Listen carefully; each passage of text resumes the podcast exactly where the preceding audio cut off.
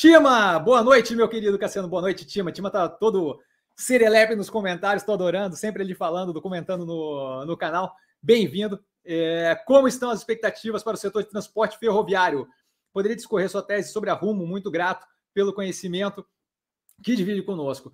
É, vamos lá, então, assim, falando do setor ferroviário, é, a gente já comentou aqui algumas vezes da Rumo. Eu não tenho expectativa especificamente sobre a Rumo, por quê? Porque eu não paro para avaliar ela nesse momento, dado o momento que eu vejo ali para transporte ferroviário. Já, já comento. Acho que o resultado vai ser negativo? Não acho que o resultado vai ser negativo. Tá? Acho que a operação anda bem, roda bem, mas a questão é o quê? Para você ter investimento mais forte em infraestrutura, especialmente infraestrutura de grande porte, que é ferrovia, esse tipo de coisa, você precisa do quê? Você precisa ter um pensamento de um pouco mais de longo prazo no que tange ali é, investimento governamental, a própria pasta ali de infraestrutura, Ministério da Infraestrutura e por aí vai, que hoje está com o Tarcísio, você tem que ter uma capacidade de planejamento um pouco mais longa do que aquilo. A gente está vendo agora, só a título de curiosidade, não entrei a fundo, não sei especificamente quais são as questões, mas a quem pegou ali o aeroporto de Santos Dumont, o Santos Dumont, quem pegou o Santos Dumont e o Galeão, tá, tá querendo devolver o Santos Dumont ou o Galeão, ou alguma coisa do gênero, os dois, não, não sei bem como é que é, vão empacotar os dois numa coisa só, mas estão querendo devolver os aeroportos, porque o molde do. Pelo menos a discussão é esta. É questionável, tem uma, uma versão, outra versão, mas basicamente o molde da, da licitação da, da da, da sessão ali dos direitos de, de, exploração daquele, daquele ativo não foram as mais bem feitas.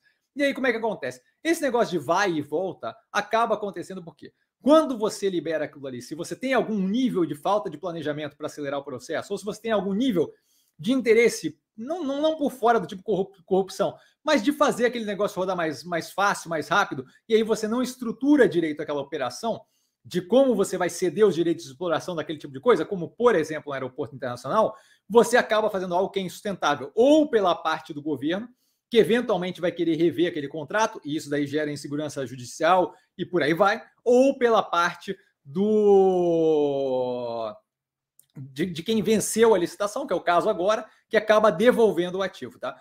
Esse tipo de coisa é basicamente num microcosmos, tá? É uma, um demonstrativo do porquê que a gente tem tanta dificuldade quando são projetos de grande porte, como, por exemplo, a liberação de construção de uma grande ferrovia. Se não me engano, tem alguma coisa sendo construída aí é, é com, com auxílio da Rumo, com a Rumo junto, Ferro Norte, alguma coisa do gênero, mas assim, ó, são projetos de longo prazo e a exploração daquilo, a consolidação daquilo, vai de embate direto, tá? É, com justamente como é que aquilo ali vai ser regulamentado trocando de governo, ou a continuidade. Não são projetos de curto prazo, são projetos que, quando, quando você pensa em infraestrutura estrutural, você pensa 5, 10, 15 anos, um governo só não consegue dar conta, então a gente precisa de um nível mais de segurança para ter uma garantia de que aquilo não vai parar na metade, ser revisto, e aí não anda, e aí não sei o que, é aquele dinheiro empatado, e aí por aí vai, tá? Mais do que isso, ah, Cassiano, mas e se entrar um governo ótimo na próxima coisa e a gente tiver é um andamento aí. A gente ainda tem todo um grupo de lobby contrário a isso. A gente viu agora com a BR do Mar, por exemplo, é, o esforço dos caminhoneiros, dado que o Brasil ainda trabalha muito no que tange logística através de, de rodovia, tá? o que obviamente em vários pontos aí não é o ponto ótimo de trabalhar, dado a extensão geográfica que a gente tem e as formas que a gente poderia trabalhar reduzindo o custo, tá? Mas com a BR do Mar a gente já viu inúmeros problemas com relação a pô, como é que vai aprovar, e aí o lobby vem, não sei o quê. Com projetos de ferrovia, a coisa deve acontecer com o mesmo, do mesma forma. Então, além de não ter um pensamento capaz é, de fazer é, um planejamento mais sólido de longo prazo, é, além de ter insegurança jurídica, a, além de tudo isso, a gente ainda tem um lobby contrário forte e que, assim, ó, não estou julgando a validade ou a invalidade do lobby.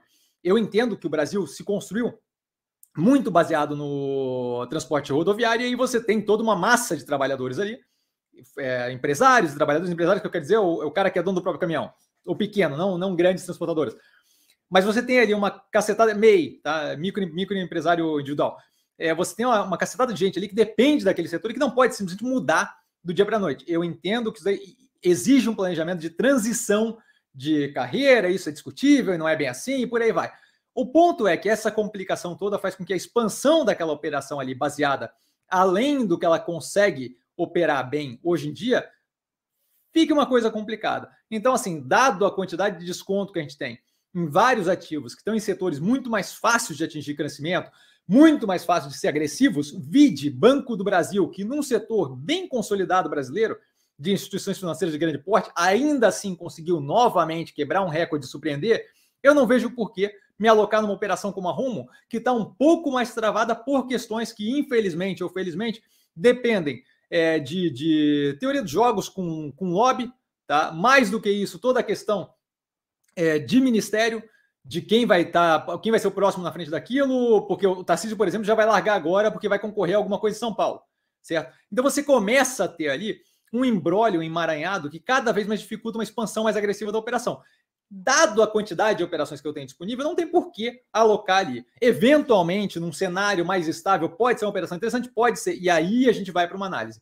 Não vou queimar o tiro na análise antes, tirando outras operações que podem ser mais interessantes de analisar nesse momento, tá, Tima? Espero ter sido claro. Tima Marombeiro também. Eventualmente, estou olhando no Insta dele, tá, tá, tá tenso, moleque.